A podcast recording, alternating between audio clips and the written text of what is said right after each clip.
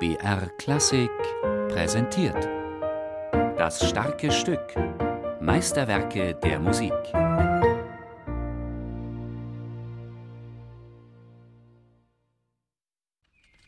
An einem herrlichen Sommertag des Jahres 1720 kehrt Bach von einer zweimonatigen Konzertreise aus Karlsbad nach Köthen zurück. Doch zu Hause erwartet ihn eine schreckliche Nachricht. Seine erst 35-jährige Frau Maria Barbara ist überraschend und nach kurzer schwerer Krankheit gestorben.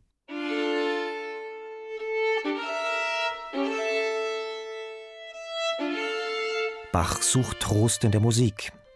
So entstehen seine Sonaten und Partiten für Violine solo. Das Orthograph ist auf das Jahr 1720 datiert. Der Geiger Christian Tetzlaff sieht in dieser Komposition eine Art Grabstein für Bachs Frau. Da kommt zum Beispiel noch das schöne Indiz hinzu, dass Bach diese Stücke bezeichnet mit Sei Solo, also was grob übersetzt heißt sechs Solo für Geiger. Oder es heißt tatsächlich Sei Solo, du bist allein. Wäre damit so ein Titel für dieses Werk. Bach wechselt in seinem Zyklus Sonaten und Partiten einander ab.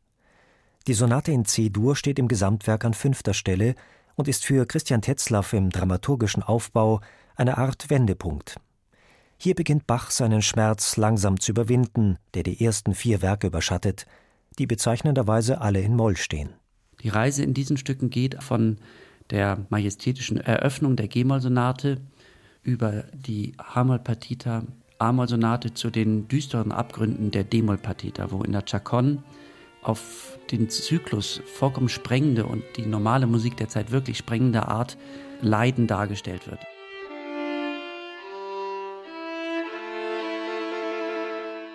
In der Chaconne ist der Gipfel an Traurigkeit erreicht.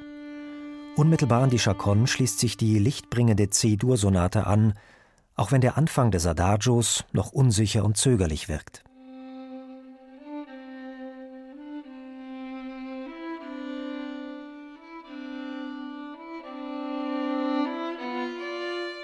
Der erste Satz der C-Dur-Sonate enthält C-Dur nicht ein einziges Mal auf einem betonten Taktteil.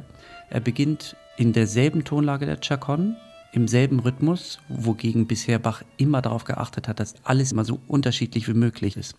Im fünften Takt des ersten Satzes der Cedar-Sonate ist Bach bereits wieder in D-Moll gelandet. Es ist evident, aus dieser Chaconne hat er sich überhaupt nicht entfernt.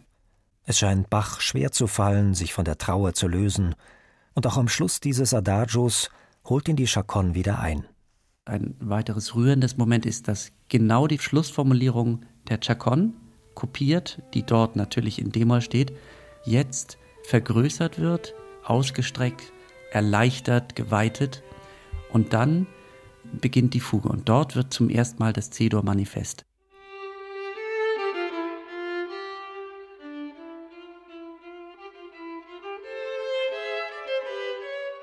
Das Thema der Fuge erinnert an den Choral Komm Heilger Geist, die deutsche Übersetzung des Pfingsthymnus Veni Creatus Spiritus.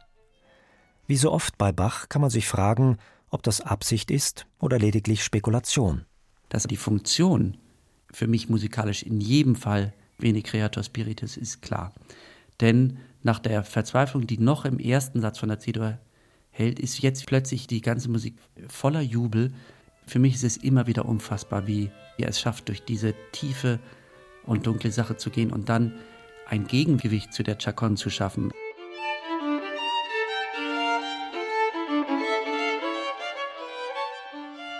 Ist es der Beistand des Heiligen Geistes, der Bach über seinen Schmerz hinweghelfen soll? Der Notentext verrät möglicherweise noch mehr über Bachs Gedankengänge.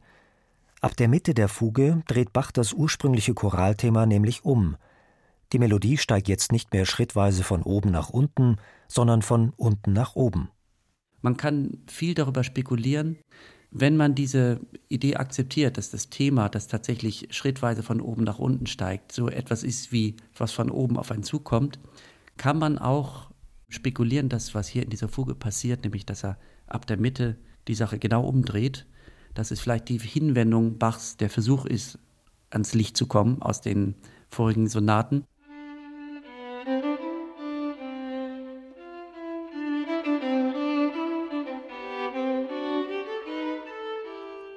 Allerdings scheint dieser Versuch nicht zu glücken. Immer wieder holt Bach die Trauer ein.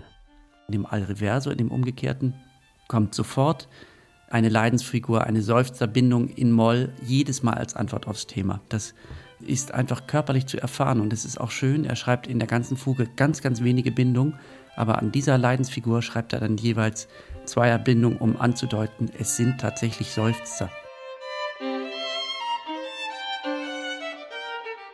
Der dritte Satz, das Largo, gehört zu den Stücken, die eine so starke Wirkung besitzen, dass sie auch mal, losgelöst von ihrem Kontext, auf Hochzeiten oder bei ähnlichen Anlässen gespielt werden.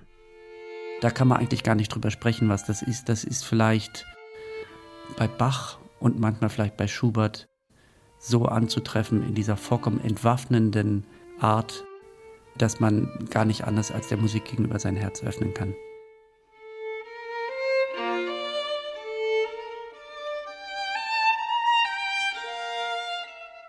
Auch im dritten Satz hat Bach scheinbar mit der Trauer noch nicht abgeschlossen, denn wie schon in der Fuge gibt es auch im Largo einen Moment des Zweifelns.